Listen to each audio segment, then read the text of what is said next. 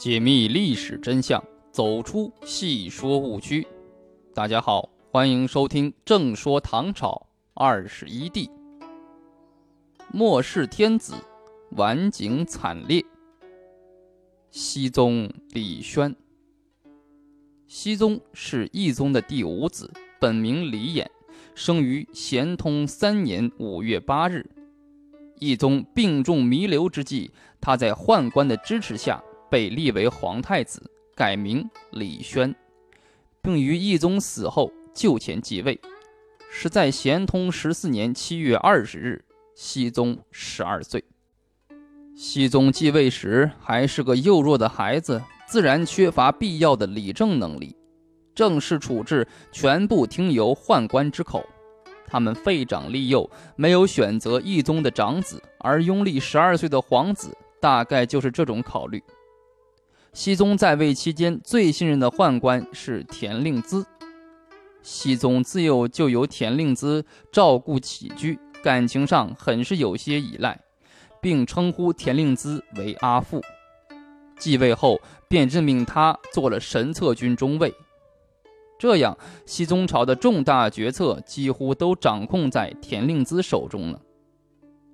熹宗生于深宫之中，长于宦官之手。宫中生活场景能够带给他的，就是可以肆无忌惮的游乐。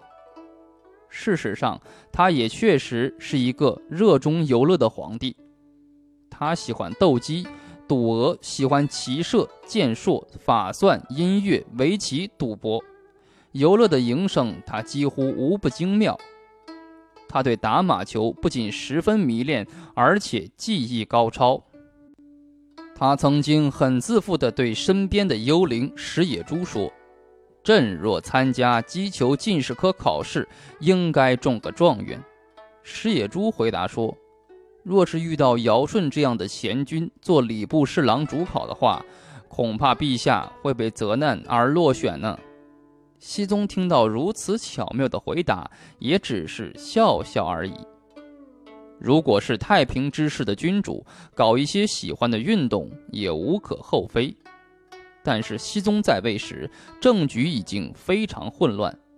懿宗时期担任翰林学士的刘允章，在《指荐书》中引用“国有九破”，描绘过当时紧迫的局势：中年聚兵，一破也；蛮夷赤星，二破也；权豪奢贱，三破也。大将不朝，四破也；广造佛寺，五破也；贿赂公行，六破也；掌吏残暴，七破也；赋税不等，八破也；食禄人多，输税人少，九破也。对天下苍生的生存状态，他总结了八苦五趣。八苦是：官吏苛刻，一苦也。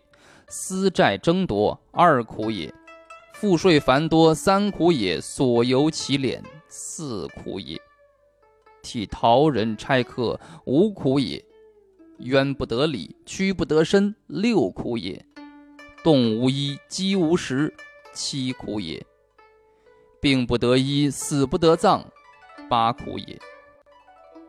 五去是势力侵夺，一去也。奸吏隐妻二去也，破丁作兵三去也，强人为客四去也，避役出家五去也。刘允章还说：人有五去而无一归，有八苦而无一乐，国有九破而无一成，再加上官吏贪赃枉法，使天下百姓哀嚎于道路，逃窜于山泽，夫妻不相活，父子。不相救，百姓有冤无处诉，有苦无处申，他们的出路何在呢？刘允章所说的严峻局面，到熹宗朝不仅没有丝毫好转，而且是日益加剧。就在熹宗继位不久，爆发了蒲州人王先之、冤巨人黄巢领导的大起义。黄巢是盐贩出身。由于唐朝末年食盐专卖，官盐价格昂贵，老百姓有吃不起盐而啖食者，所以造成了很多的私盐贩子他们纷纷组织起来，甚至搞武装贩运，这对于黄巢后来领导大规模的起义很有帮助。黄巢起义爆发后，州县欺瞒上级，朝廷不知实情，各地拥兵的节度使为求自保，坐视观望，所以起义军发展很快。后来，黄巢率部南下进攻浙东，开山路七百里，突入福建，攻克广州，而又回师北上，克潭州，下江陵，直进中原。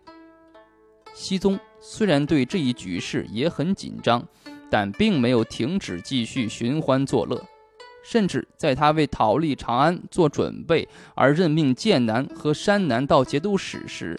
竟然是用打马球赌输赢的办法决定人选。广明元年十一月，黄巢起义军攻克洛阳；十二月，轻易拿下潼关，逼近长安。熹宗君臣束手无策，相对哭泣。宰相卢协因畏惧自杀。田令孜率五百神策军，匆忙带领熹宗和少数宗室亲王逃离京城。先逃往山南，又逃往四川。熹宗成为玄宗之后又一位避难逃往四川的皇帝。唐末诗人罗隐有“帝姓蜀，诗咏其事”。马为烟柳正依依，又见鸾羽杏蜀归。泉下阿蛮应有雨，这回休耕愿杨飞。号称秦妇吟秀才的唐末进士韦庄立春日作，与此意境相同。九重天子去蒙尘，玉柳无情已旧春。今日不关妃妾事，使之辜负马为人。不久，黄巢进长安，建国号大齐，年号金统，而熹宗在四川躲避了整整四年。在这期间，熹宗得到了喘息。他利用川中的富庶和各地的进献，组织对皇朝的反扑。义武镇节度使王储存、河中节度使王重荣等积极组织对皇朝的打击。出身沙陀族的河东太原李克用也率兵入援，以助朝廷。尤其是被熹宗委以京城四面行营都统的凤翔节度使。郑田得到了便宜从事的权利，更是积极组织围攻长安的皇朝。后来，宰相王铎又被任命为诸道行营都统，来发动对皇朝的进攻。原来首属两端的藩镇也开始为了自己的私利而主动对朝廷表达忠心。起义军由于自身存在弱点，加上军粮不足，内部发生分歧和分化。一些将领接受了朝廷招安，形势发生了逆转。黄巢派出同州重镇的防御使朱温在中和二年九月投降，熹宗大喜过望，认为是天赐我也，赐名朱全忠。但熹宗没有想到，唐朝的江山社稷最终就是被这个朱全忠夺了去。起义军在唐朝官军的反扑下，被迫退出长安，最后力尽兵败。黄巢在山东泰安的虎狼谷中自杀而亡。经过黄巢起义军的打击，唐朝数百年的基业已不复旧貌。